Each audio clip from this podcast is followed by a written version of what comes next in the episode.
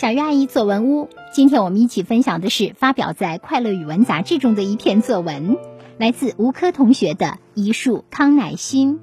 吴科同学是福建省尤溪县实验小学四年级的同学，这篇作文的指导老师是张晶妹。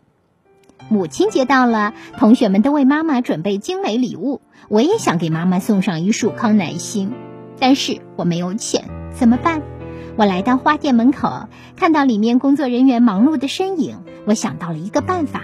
我进去诚恳地对老板说：“叔叔，今天是母亲节，我想买一束康乃馨送给我的妈妈，可是我没有钱，我能用劳动来换一束花吗？”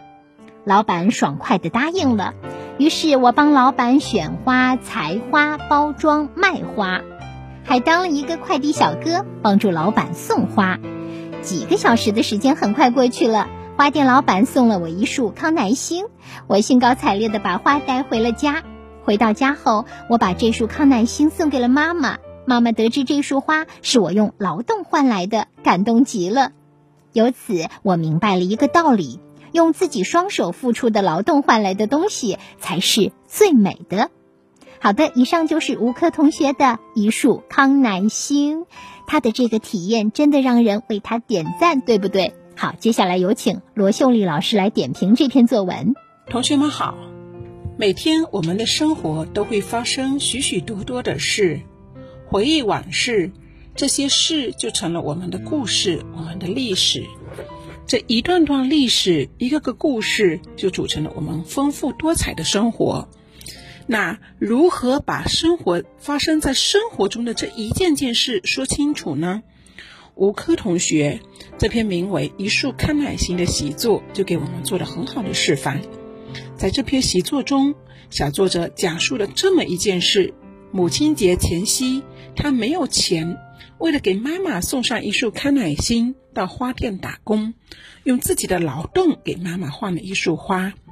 小作者开门见山地介绍了这件事情的起因，也就是自己的烦恼。母亲节前夕，自己也想像其他同学那样给妈妈买花，但是没有钱，怎么办呢？接着，小作者写道：他来到花店门口，看到里面工作人员忙碌的身影，想到了一个办法。于是他走进去，诚恳地对老板请求，能否用自己的劳动给妈妈换一束花。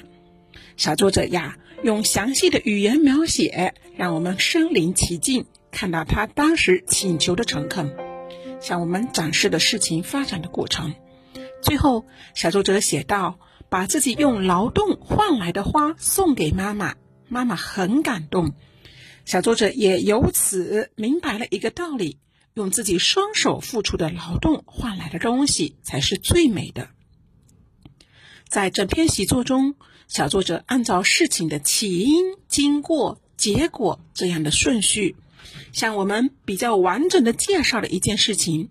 在介绍这件事情中，他详细展示了与老板的沟通与交流，简略描述自己的劳动过程，有详有略。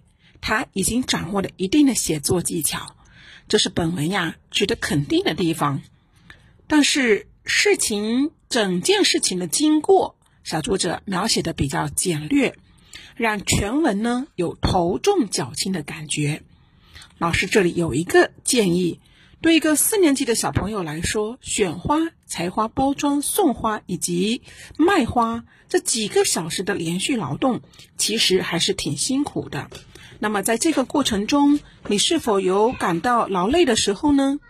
是否有埋头工作的两个小时已经累得腰酸背痛？那如果在劳动的过程中能多几句，呃，描写劳动过程的艰辛，多一点波折，让作者让我们的读者呢也一同见证劳动的艰辛，那么最后获得的这束康乃馨呀，是不是也就让人感觉更加的不同寻常呢？同样的道理。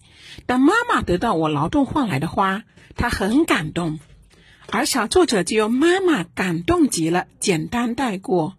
如果这里能对妈妈的语言以及神态描写，呃，展开多展开几句比较详细的描写，那么读者也能够更直接的感受当时的画面，感受妈妈当时的感动。